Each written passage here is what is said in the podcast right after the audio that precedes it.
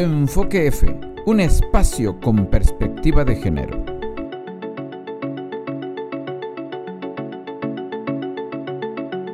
Bienvenidas y bienvenidos a su programa Enfoque F, esta vez conducido por a Lady Velasco y de Israelí Ángel Cifuentes. Nuevamente vamos a abordar el tema de los CERS, de las violaciones a derechos humanos que ocurre en los CERS, del dinero sucio que se cobra en los CERS, de las talachas. Las mentiras talachas. De las famosas talachas. Este programa no estaba considerado. Lo que vamos a platicar el día de hoy estaba considerado para incluirlo en el podcast de hace ocho días, pero no dio tiempo, porque es demasiado relevante lo que ocurre lo que hace ocho días nos platicaron, nos platicó un interno, teníamos programado que fueran dos los que platicaran con nosotros, pero solo nos dio tiempo para compartir los audios que nos envió uno de ellos. Así que ahora vamos a retomar este tema, incluyendo lo que no pudimos transmitir y comentar del otro ex interno ex sentenciado. Pero antes de comenzar a hablar de ese tema, queremos compartirles el audio de un video que presuntamente corresponde a hechos que ocurrieron en un penal, en un penal de Chiapas, que le llaman el Cacao, el CERS número 11, el Centro de Reinserción Social número 11, ubicado en Pichucalco, Chiapas. Es una publicación que hace un usuario de Facebook cuyo nombre es bastante extraño. Lucifer Estrella de la Mañana. Siento que es un sobrenombre. Un perfil falso, sí, ¿verdad? exactamente. No, no es perfil de él porque es un nombre como que habla de lo contrario y a la vez como que esperanza, ¿no? Bueno, señala en el texto que se trata de algo que ocurre en ese penal. Inclusive menciona nombres, menciona a un Isaías, que le apodan la chimpa, a un tal Omar, que le apodan el Motomoto, menciona a un Luis Alberto, que le apodan la Negra, menciona a un tal Pablo, que le llaman la Tiona, y que ellos son los que se encargan de golpear a los internos, ellos son los que se encargan de que la golpiza, ¿cómo se llama? La talacha. La talacha. De resultados, rinda resultados. Como quien dice que ellos se encargan de, de darle la tortura de la talacha a los que aún todavía no llegan a cobrar la cuota, ¿no? Correcto, a los que aún Este- no, no se ponen parejos, no se ponen la de Puebla, no pasan la cuota. Correcto. Exactamente. Sí. Menciona en el texto que el director de ese penal, los alcaides y celadores, todos trabajan en conjunto con ese preciso. Entonces menciona que el director,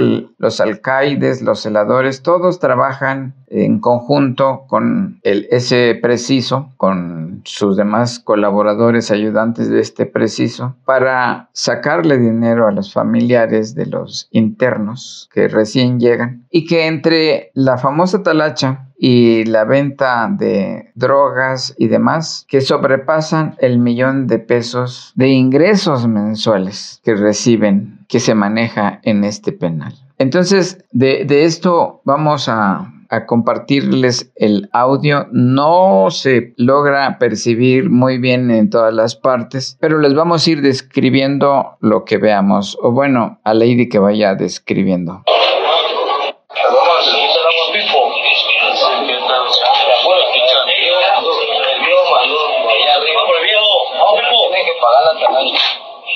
Primero le empiezan a hablar, a comentarle que porque no ha pagado la talacha. De ahí uno de los presos empieza a golpearlo. Creo que es con una madera, ¿no? Empieza a dar de nalgadas. Una tabla. Una tabla, pero no nalgadas así suaves, sino son tres de ellos y mientras otro le pega en la espalda. Se turnan. Se turnan para pegarle con la tabla a en las pompas y de ahí otra le pega por la espalda con puños. Y le dice Y con le claridad. dice que eso es por no cubrir la cuota de la talacha. Pero sabe que se me hizo muy raro, profe, en este video, de que son presos, ¿no? Ajá. Se supone que en un CERS oh, tienen un como uniforme, por así decirlo, ¿no? Sí. Que se y ahí están vestidos de civiles todos. Sí, todos. Me parece muy interesante esta observación, porque deberían estar con su uniforme para creer que los hechos ocurrieron en un centro de reinserción social para sentenciados. Ninguno de los tres está con uniforme, ninguno. Incluso hasta el que le están golpeando no tiene uniforme. Y no sé si este llegan a ver este video. Al inicio dice, me mandaron de allá arriba por no cubrir la cuota de la talacha. A ver, ¿qué decías? Que le comentaba que al inicio del video dicen que son órdenes de allá arriba por no cumplir con la talacha. ¿De ahí arriba será de la dirección? Pues ¿Del ahora sí que de los, yo creo que sí. O de alguien superior. Alguien superior al director es el subsecretario de Ejecución Penal. De hecho, no, o no sé si escuché mal, pero yo así escuché. No sé si quieren. A ver, este, de nuevo tratemos de escucharlo. Yo Te mandaron de allá De arriba. allá arriba. Y tienes que pagar y la tienes que talacha. pagar la talacha. Entonces sí, no escuché mal. Sí. Eh, son observaciones, no sé si sean buenas o malas, pero son las observaciones que pude notar ahorita que pusimos este el video y la audiencia está escuchando el audio, que decían eso y como le comentaba, la otra duda que a mí me surgió es de que, bueno, entonces allá no sufren porque están bien vestidos, están como que si fueran civiles totalmente de, de acá, de cualquiera, ¿no? Están con gorra, eh, ropa normal y hasta donde yo he sabido hay seres que tienen pues cómo se les puede decir traje o uniforme este de traje o uniforme donde demuestran pues que son ¿sí? internos o son detenidos pues Sí, con eso se distinguen. Con eso se distinguen. De hecho, inclusive cuando llegan visitas, les dicen qué ropa no deben llevar para no confundirlos con los internos. Claro, porque se imagina, profe, que tú vayas para allá vestido de civil y todo, y ellos están igual, entonces cuando uno se retire, pues no saben quiénes son los presos y quiénes no. Ahora hay que ver que hay privilegios. Hay privilegios que se consiguen con dinero. Por ejemplo, el ingreso de televisiones, Celulares. El ingreso de una computadora, etcétera. Son privilegios. Si se pueden tener esos privilegios, inclusive el, el privilegio de salir en el día de tu santo, en el día de el cumpleaños, a festejar, aún siendo sentenciado, a festejar a un restaurante con la familia, o obviamente pagando una buena cantidad de dinero al director, entonces también se podrían conseguir privilegios como el no tener que vestir el uniforme. Sí. Pero es interesante la duda, porque un video de estos también se pueden producir en cualquier casa de cualquier vecino, aunque igual pudiera realizarse en la propia dirección, en, en las propias oficinas del director, porque no parece ser un- ninguna celda. El lugar en donde están tableando a este pobre hombre, es como un cuarto. pues sí, parece una recámara, una sala, Y se, y se distingue como una recámara por la cama que donde lo hacen inclinarse, ¿no? Pero no se ve como una prisión, no, no se ve como una, celda. no, se ve no se ve como una celda entonces son eh, interesantes dudas que surgen lo debemos ser eh, honestos. Qué bueno que, que te planteas esas cuestiones. Entonces tómese este video y este audio con las debidas reservas, pudiera no tratarse de este ser que mencionan en la nota periodística, pudiera inclusive no tratarse de un ser, pero bueno, es una tableada, señalan que eso está ocurriendo en Pichucalco, Pichucalco, correcto. pero también nos han dicho que este tipo de violaciones a derechos humanos ocurren en todos los centros de reinserción social, ni siquiera solo los de Chiapas, sino en todos los del país. Entonces, ya entramos en tema. Y enseguida vamos a escuchar lo que un interno nos dijo. Pero ya no de ese de ser ser No, de Pichucalco. no, no, no del ser de Pichucalco, sino el del amate. Correcto. Y ahí sí fue interno. Él estuvo ahí, él lo vivió, y si no lo vivió, pues al menos lo vio. Sí, correcto. Él estuvo ahí. Él estuvo recluido ahí mucho tiempo. No vamos a mencionar ¿Nombre? su nombre. Esto, nosotros le preguntamos eh, diferentes temas y él nos contestó. si eh, quién este, cobra eh, dentro de un penal, bueno, te cobran los precisos, que ellos son puestos por lo general por el director general del penal, este, y ellos tienen que rendirles cuentas al, al director del penal para que éste a la vez se lo pase al subsecretario de ejecución de, de sanciones penales. Me dices también Esto ya no parece nuevo. No, ya no parece nuevo porque es idéntico a lo que nos dijeron que ocurre en el Centro de Reinserción Social para Sentenciados número 10 de Comitán. Pero la ciudadanía ha escuchado también de este tipo de corrupción que se gestiona, que se da en los CERS. Entonces, no es nada nuevo, pero nos permite confirmarlo, ¿no? Que en otro ser vuelve a pasar lo mismo, sucede lo mismo, ¿no? Correcto. Sigamos escuchando y subraya que quienes reciben el dinero, los precisos, Ah, los precisos. Sí, sí, sí. eh, en coordinación con el director y con el subsecretario de ejecución penal. correcto. A ver, ¿qué más nos dice? cuáles son eh, la- las presiones que sufren o lo que sufren los internos para, para eh, cuando llegan por primera vez a cualquier centro penitenciario. Bueno, al menos en lo que es el amate, este, los ponían a sacar mierda de unos tanques grandísimos donde llegaba y había la concentración cuando se tapaban, los ponían allí, o si no, los desnudaban igual como a esa persona que me enviaste y les daban de tablazos en la espalda y en las nalgas. Eh, también A ver, tablazos En la espalda y en las nalgas. y en las nalgas. O sea, es muy idéntico al video que reprodujimos y que comentamos al inicio del programa. Esas son las tableadas. este, amenazaban a sus seres queridos con que les iba a llegar eh, tal o cual persona para madrearlos si en caso no cumplían.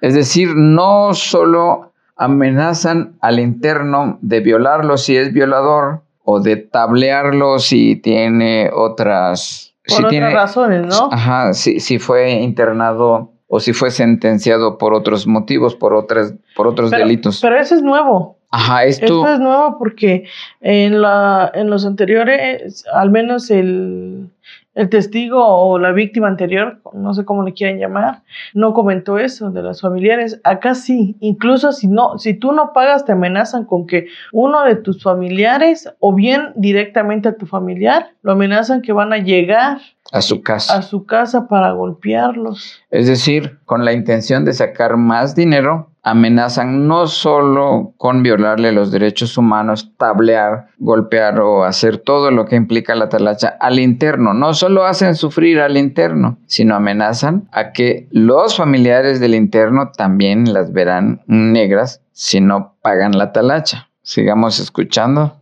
y de allí te dan la oportunidad de que en 72 horas tú tengas ese dinero que te piden, que va de 10 mil para arriba, dependiendo en qué penal estés, lo que te cobran para no hacer talacha. Y si no te ponen a hacer talacha, donde todo el mundo te escupe, donde todo el mundo te puede agarrar las nalgas, o sea, un montón de cosas que, que ellos hacen.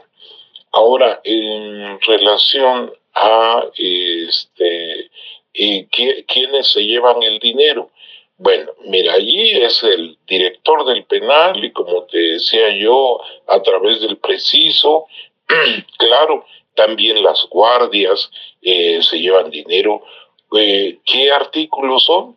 Que prohibidos, televisión, celulares, este, licor, eh, cerveza, pero todo pasa. El penal es la cantidad más grande que hay en el Estado. Este, entonces, de allí este, sacan ellos su dinero. Por ejemplo, de un celular, lo que yo me acuerdo, te cobran mil pesos mensuales por tener tu celular. Si hay alguna revisión que llegue eh, de nivel principal, recogen todos los celulares y pasando la revisión te los vuelven a entregar. No sé si con eso complazco. ¿Cómo ve?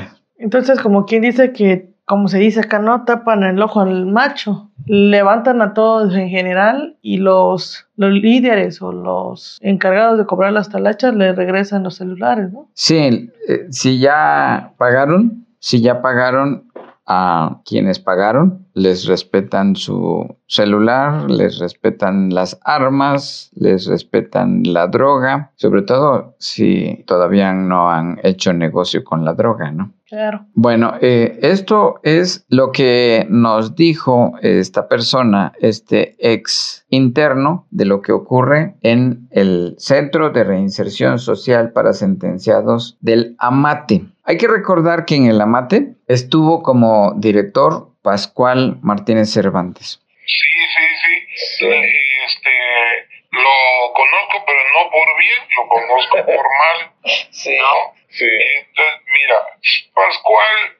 A ver, decía que en el Centro de Reinserción Social de Comitán está actualmente Pascual Martínez Cervantes. Pero Pascual Martínez Cervantes estuvo también en el Centro de Reinserción Social para Sentenciados de la MATI, en el municipio de Cintalapa. Allá estuvo como director, pero no es el único lugar en donde ha fungido como director. También estuvo en Tapachula y por lo visto, por lo que escuchamos, también ha estado en otros penales. Escuchemos. Sí, sí, sí. Este, lo conozco, pero no por bien, lo conozco por mal. Sí, ¿no? sí. Mira, Pascual es uno de, desde que antes que entrara la reforma del nuevo Código Penal, es uno de, de los que, por ejemplo, en el penal de Copainalá, el ser este, número 15, que era el ser de castigo anteriormente, y que ahí fue donde me mandó no este pero Pascual se acababa de ir de director pero me comentaron todas las atrocidades este cabrón colgaba a los internos de las dos manos desnudos no y de allí eh, desnudos agarraba con un pial que nosotros le llamamos pial, ¿te acuerdas? Sí. de una madre allí que, que hacían anteriormente los papás para zorrajarnos.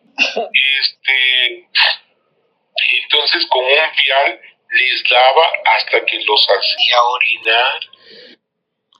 A ver, ¿cómo es un piel? ¿Un piel? Pial. Mm, Haz- No había escuchado esa palabra. ¿Dónde lo podemos checar aquí? ¿Qué es un pial? Es un instrumento para golpear, para castigar. Como un palo, ¿no? No. ¿O será.? Ah, aquí está, es como, es un lazo. No, ¿no es con los que amarran los caballos? Cuando Sí. hacen una rueda para cacharlos, ¿o cómo Eh, se le llama? es eso, es, a ver, aquí está el Don Google que nos diga. Es un lazo que se arroja a las patas de un animal para derribarlo o atraparlo. Es una tira de cuero con que se amarran las patas del ganado. De cuero, de piel. Entonces no es blandito. No, nada suave.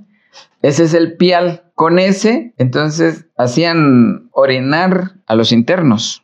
Pero un chingado, ¿sabes quién no le va a doler? Imagínense, le están pegando con piel. Con piel, con cuero. Me acuerdo que eh, en la familia de mi mamá, sus abuelitos, ellos eran ganaderos en aquel entonces. En aquel entonces eran ganaderos y usaban, ella le llam- mi mamá dice que le llamaba, eh, se va a escuchar mal, y si no lo pueden poner ahí como que verga de toro, Ajá. que era como un cinturón con varios, ¿cómo se le decir? Como tipo chicotes, Ajá. como tipo esco- escoba, Sí. pero de puro, de puro, de pura piel, que con esto servía para pegarle los, los caballos, pues para que este trotaran o, o incluso las vacas fue para correrlas, pues para meterlos en el, ¿cómo es que le dicen ellas? En el establo, no sé dónde lo guardaban, pues las vacas. Pero dice mi mamá que ella como estaba pequeña lo quiso hacer y a la hora de querer dar el fregadazo para pegarle el caballo, ella misma se lo dio y dice que quedó marcado y que le dolió como no tiene idea,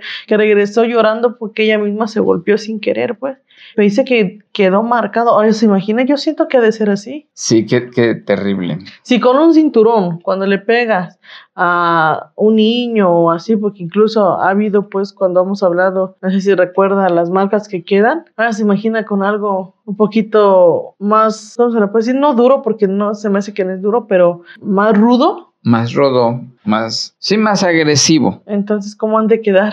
Pues con ese pial entonces, ahora, pero dice que es el, el director quien personalmente, yo entendí que de manera personal el director le daba de golpes con el pial a los que tenían que eh, golpear, maltratar para que pagaran su talacha. De manera personal y directa, no utilizando a ningún preciso, no utilizando a nadie más de manera directa, nos dijo este entrevistado. A ver qué más nos dice. No, Sí, de Pascual. Y allí en el ser número 15. sí. Ya eh, cuando estuve en el penal de la mate, eh, allí él eh, últimamente él era el que proveía toda la cocaína que entraba al penal en unión con Roberto Nájera que era uno se decía que era compadre de este el Mayo Zambada Híjole. ¿no? Entonces metían toda la pinche droga, también mandaba ma- a, pues hasta matar, porque si hubieran muertos ahí en el penal. Y A ver, antes de lo de matar. Entonces, no utilizaban, en el caso de el Cerezo 10, se dice, señalan que son las esposas de los precisos los que introducen la droga, con autorización, con permiso del director actualmente. Acá se indican, señalan que de manera personal, Pascual Martínez Cervantes distribuía, pero igual no tendría que tomarse de manera literal, porque aquí se puede decir que quien está detrás al final de cuentas, porque es quien autoriza el ingreso de la droga al penal número 10 de Comitán, pues obviamente es el director, pero utilizando, en este caso así nos lo señaló nuestro entrevistado, utilizando a las esposas de los precisos, quienes además pueden ingresar cualquier producto pueden ingresar siempre previo pago, cualquier alimento, cualquier botella de licor, bueno, todo, absolutamente todo, incluyendo entonces, incluyendo los diferentes tipos de drogas. Eso en el penal de Comitán. Pero acá nuestro entrevistado nos está diciendo que de manera directa, no sé si lo tengamos que tomar de manera literal, Ya, ya. Pues yo creo que sí, ¿no? Pues eso, esa es una opción. La otra es que también haya... Bueno, que la audiencia decida, ¿no? Que nos, que deje ahí en sus comentarios qué piensan ellos. Si piensan que el director lo hacía de manera personal y directa, o si solo era el responsable de, y a eso se refiere el entrevistado. Sigamos escuchando. y la rebelión que se causó en el penal allá como en el 2009-2010 fue provocada también por él. Hubo una rebelión. Así es. En el 2009 a 2010, dice. Ajá. ¿Qué matazón?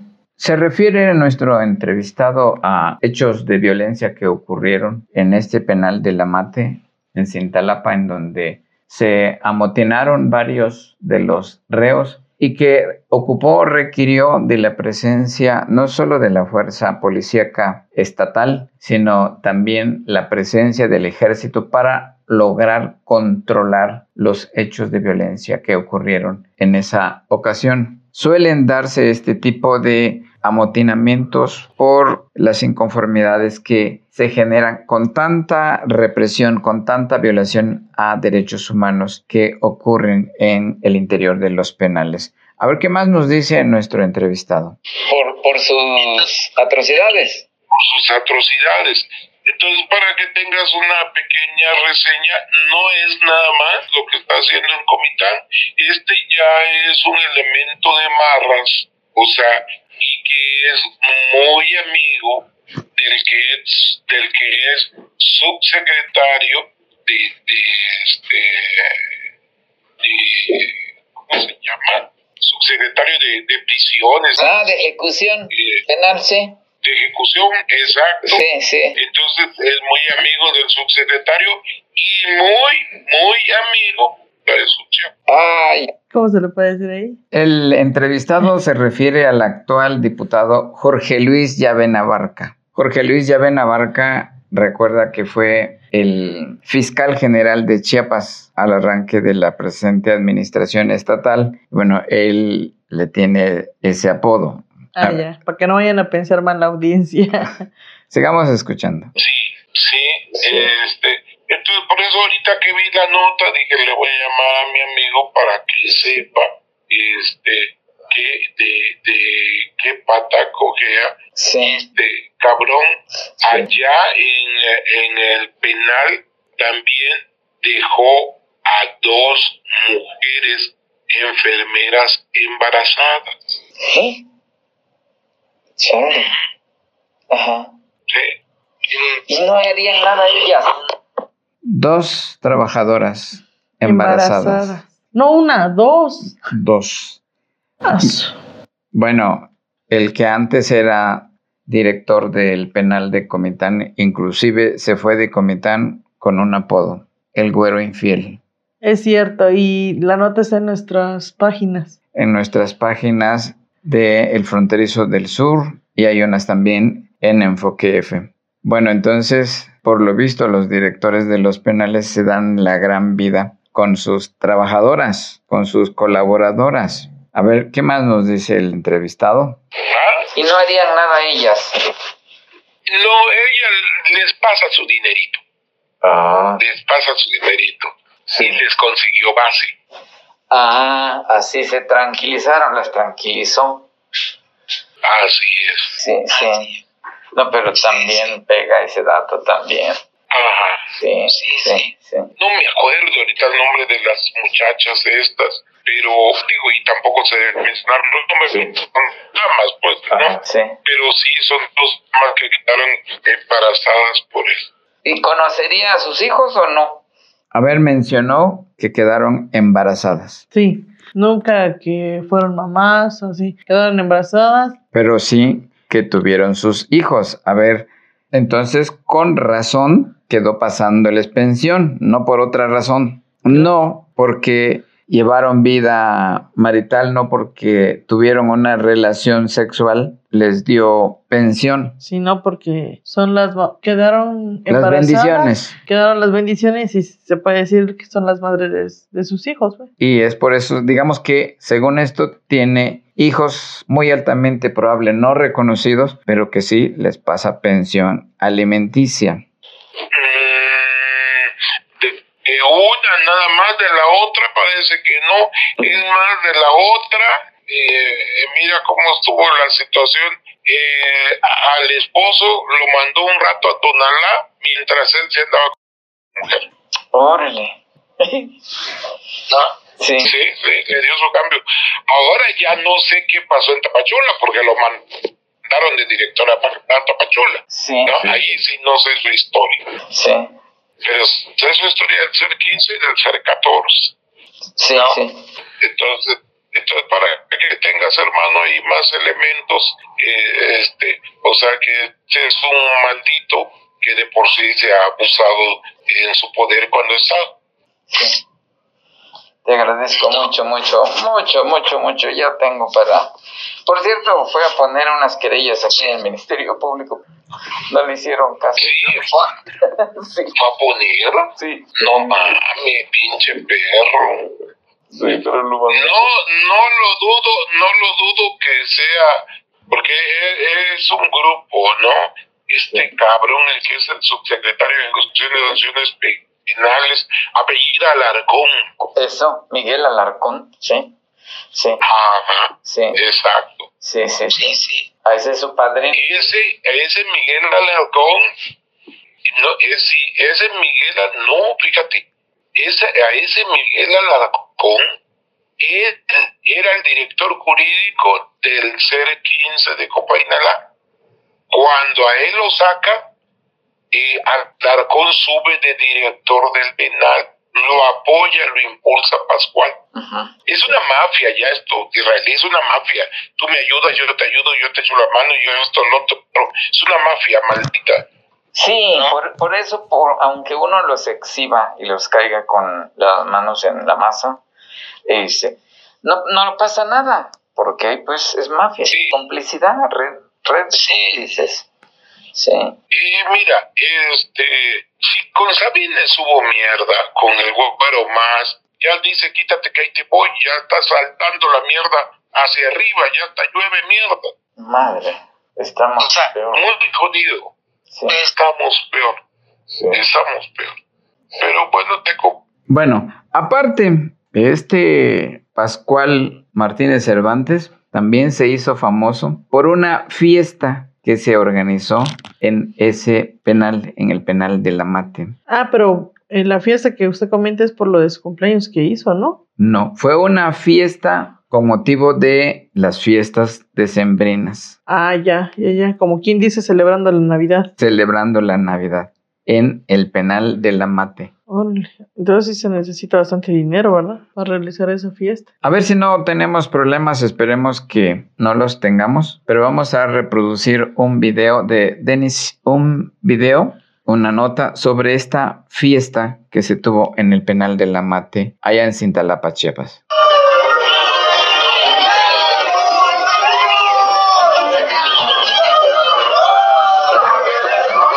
A ver, estamos viendo la reproducción de un video en donde se nota que están de pachanga, están de fiesta, están de plácemes eh, los internos de ese penal. ¿Lo puedes describir, a Lady? Claro. Están celebrando, están contentos, gritando. Inclusive no les importa que los estén grabando. Cantando, tomando. Y Los inclusive equipos. hasta la banda, con acordeón, con Guitarra. guitarra. Esta fiesta ocurrió al interior del Centro Estatal de Reinserción Social de Sentenciados número 14 de La Mate, el más grande de Chiapas y el que de acuerdo con el diagnóstico de supervisión penitenciaria de la Comisión Nacional de los Derechos Humanos es el mejor calificado en la entidad. Ocurrió hace unas semanas en el llamado módulo azul. Ese módulo es controlado por el GU, un reo que cumple condena por homicidio. Nos confirmaron autoridades que en ese penal han dado permisos no solo para fiestas amenizadas con grupos, sino para que familiares se queden a pernoctar. De hecho, en el video se ve como que si hubieran las familias ahí, ¿no? Parece que dejaron entrar a las familias de los internos también. Me imagino que previo acuerdo económico. Y quien estaba de director en esa ocasión, en ese penal, era justamente Pascual Martínez Cervantes, el que ahora está en el penal de Comitán, en el número 10, y que estuvo también en el municipio de Copainalá Copainala. ya pasó también por Tapachula. Pero entonces, hablamos de una diversidad. Ah, entonces no le importó, no le hicieron nada a pesar de que permitió esa fiesta. Sí, aparentemente lo castigaron, lo sancionaron. De hecho, entrevistaron a la secretaria de Seguridad y Protección Ciudadana, la licenciada. Gabriela del Socorro Cepeda Soto. Por cierto, a ella la entrevistaron Ajá. A ella la entrevistaron con relación al tema de esta fiesta, Ya. porque fue un escándalo nacional. De hecho salió en las noticias en las tele, en la tele, incluso ahí lo reproducieron. Y por favor, vea esto. Ocurrido en el penal de La Mata, en Chiapas. La Secretaría de Seguridad del Estado señaló que investiga la veracidad del video y, de ser cierto, procederá conforme a derecho. Tras darse a conocer las imágenes, el director del centro penitenciario negó que este convivio se haya realizado dentro de sus instalaciones. Dijo que durante el año que lleva su administración no se ha permitido el acceso a ningún grupo musical eh, ni han celebrado este tipo de eventos, pero eh, tremendo fiestón. O sea, y si no lo han permitido, ¿cómo es que ocurrió? Esa es la pregunta, ¿no? O sea, eh, no lo han permitido, ¿cómo demonios es que ocurrió? Entonces, cuéntenos, ¿cómo es que tuvo lugar esta fiestota? Bueno, el director del penal se atrevió a negar la realización de esa fiesta, no obstante que las imágenes Decían lo contrario, ¿no? decían lo contrario. Ahí se veía cómo se le estaban pasando de lindo. De alegres. Y la secretaria de Seguridad y Protección Ciudadana salió a decir a los medios de comunicación que se iba a investigar y que se iba a castigar a los responsables. Pero ¿quién puede ser responsable de autorizar un fiestón de ese tamaño en un penal? El director, ¿no? El director, que en ese caso era Pascual Martínez Cervantes. Y sí, la dependencia inclusive mandó publicar un boletín que se había destituido a Pascual Martínez Cervantes de ese centro de reinserción social que dejaba de ser su director para realizar las investigaciones pertinentes y deslindar responsabilidades. Sin embargo, no lo castigaron, no lo sancionaron, sino que solamente lo cambiaron a otro penal.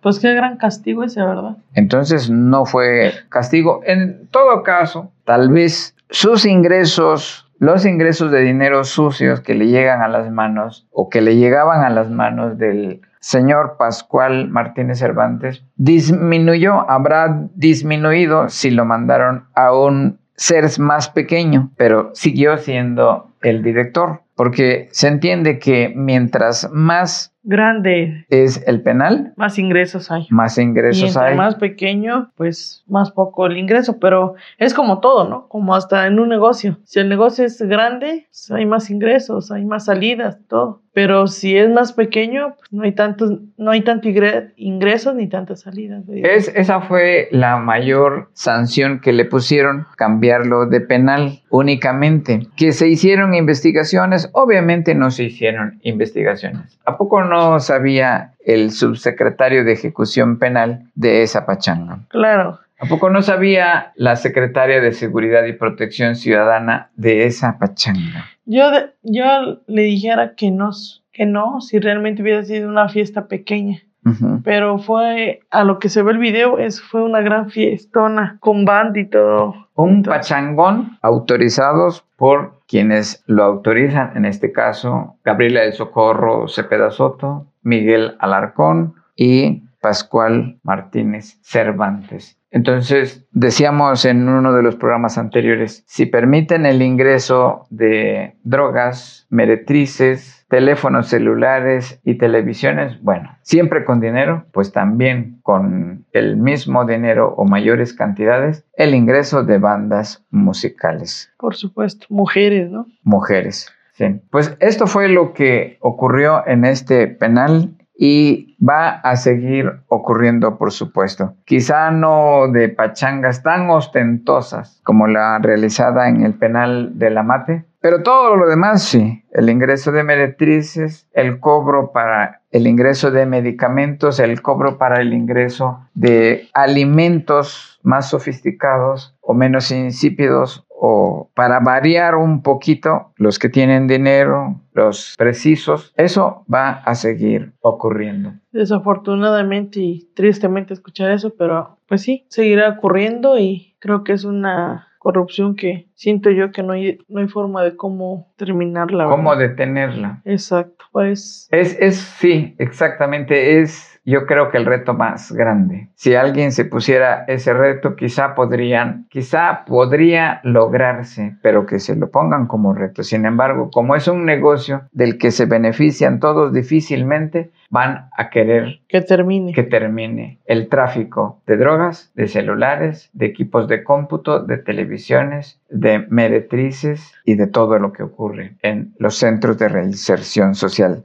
Y de la cobranza de las talachas. Eso nunca va a terminar si nadie se lo propone. Como es un negocio que beneficia a muchos, el cobro de talacha va a continuar. Así que de esta manera llegamos al final de nuestro programa. Ojalá les haya gustado. Nos gustaría que se suscribieran y que también le dieran Like. like y, y activen la campanita para que les avise de cuando subamos un nuevo video. contenido. Y también nos regalan un comentario, qué opinan, cómo ven nuestros programas, ¿verdad? Ya que esto es para informarlos ustedes y sepan un poquito más de, de lo que se vive en la actualidad y no se olviden de regalarnos un like, compartir y seguirnos en nuestras páginas como Facebook, Twitter, Telegram, TikTok, Spotify, Spotify, también ya estamos en Spotify y nos encuentran como El Fronterizo del Sur o Enfoque F. enfoque pegadito. Hasta la próxima.